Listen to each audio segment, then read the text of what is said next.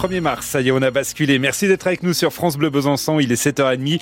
L'heure des infos avec vous, Philippine Thibaudot. Et cette météo tout d'abord. Bah, une météo euh, pas très optimiste quand même, parce qu'on a des nuages gris hein, pour aujourd'hui, puis pour le reste du week-end. Quelques éclaircies quand même dans l'après-midi.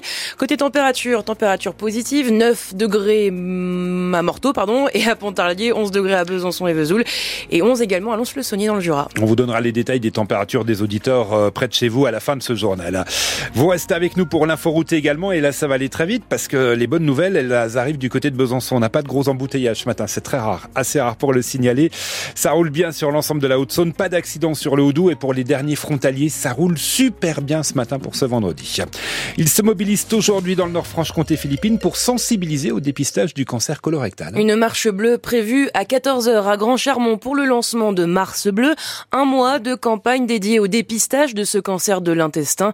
C'est le plus, le plus meurtrier et pourtant un des moins dépistés.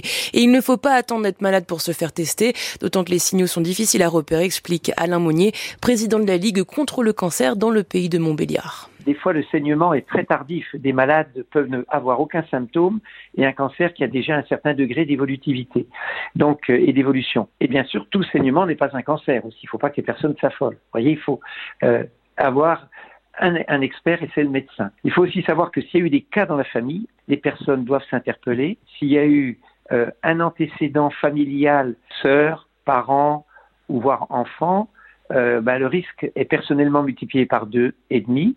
Et puis s'il y a deux cas rapprochés, toujours dans la fratrie parent-enfant, eh bien là, le risque est multiplié par quatre. Donc regardez ces antécédents familiaux. Et il y a aussi 5% des cancers qui sont liés à des maladies totalement génétiques, où là, ben, c'est qu'il y a eu beaucoup de cas dans la famille et des cas chez les sujets jeunes. Voilà la campagne de sensibilisation qui commence aujourd'hui. Un spot télévisé sera aussi diffusé pendant tout le mois de mars.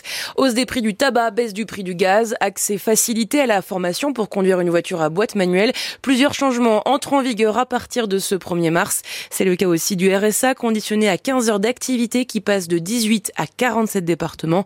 On vous résume tout sur francebleu.fr. Des agriculteurs de Haute-Saône et du Doubs mobilisés là en ce moment sur la place de l'Étoile à Paris. Avec d'autres de la coordination rurale, ils ont déversé des bottes de foin pour bloquer les avenues menant à la place. L'accès à l'Arc de Triomphe est bloqué et les 150 agriculteurs présents sur place depuis trois heures réclament des actes rapides du gouvernement pour répondre, pour répondre à la détresse financière des exploitations. Plusieurs d'entre eux ont d'ores et déjà été interpellés par les forces de l'ordre, notamment un porte-parole du syndicat, Patrick Legras. À partir d'aujourd'hui, pendant un mois, les agriculteurs pourront aller en préfecture pour évoquer leurs difficultés. Les services de l'État les accueillent, un engagement des préfectures à la suite de la crise agricole soulevée il y a quelques semaines par les agriculteurs. Le procès de l'attentat du marché de Noël de Strasbourg s'est ouvert hier, Philippine, devant la cour d'assises spéciale de Paris. Oui, les quatre accusés sont jugés jusqu'à début avril. Ils sont soupçonnés d'avoir aidé le terroriste shérif Sheka à trouver une arme. L'un d'entre eux, Audrey Mondjei, est poursuivi pour association de malfaiteurs terroristes. L'attentat le 11 décembre 2018 avait fait 5 morts et 11 blessés. Témoignage de l'un des témoins tout à l'heure dans 30 minutes dans le journal de 8 heures. L'heure est au verdict à Avignon pour euh, Ilias Akoudad. Il a finalement avoué avoir tué Éric Masson, un meurtre pour lequel il risque la prison à vie si la cour d'assises du Vaucluse reconnaît qu'il savait que sa victime était policier. Les pompiers du Doubs sont intervenus cette nuit à Saint-Antoine dans le Haut pour un grave accident de la route. Accident vers 4h30 du matin sur la départementale 45. Quatre hommes d'une même voiture, tous la trentaine, ont été blessés. L'un d'eux, 34 ans, plus gravement. Ils ont été transportés au CH de Pontarlier. Dix personnes évacuées hier à Marche à cause d'une fuite de gaz. Un engin des travaux publics a arraché une conduite dans une zone pavillonnaire. Les pompiers ont dû intervenir. Heureusement, aucun habitant à proximité n'a été incommodé par les émanations de gaz. Une mère et son enfant âgé de 5 ans attaqués par deux chiens hier sur la commune de Vregy, près de Marnay en Haute-Saône.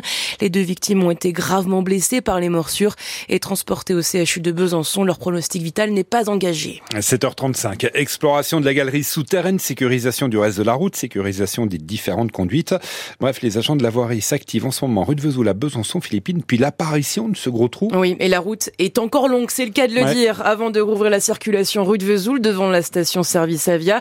Un défi de taille, comme l'explique Anne Vigneault, la maire de Besançon. Là, on est sur plusieurs semaines au moins de, de travail, ce qui est pour nous, euh, pour nous tous très impactant parce que lundi, c'est la rentrée.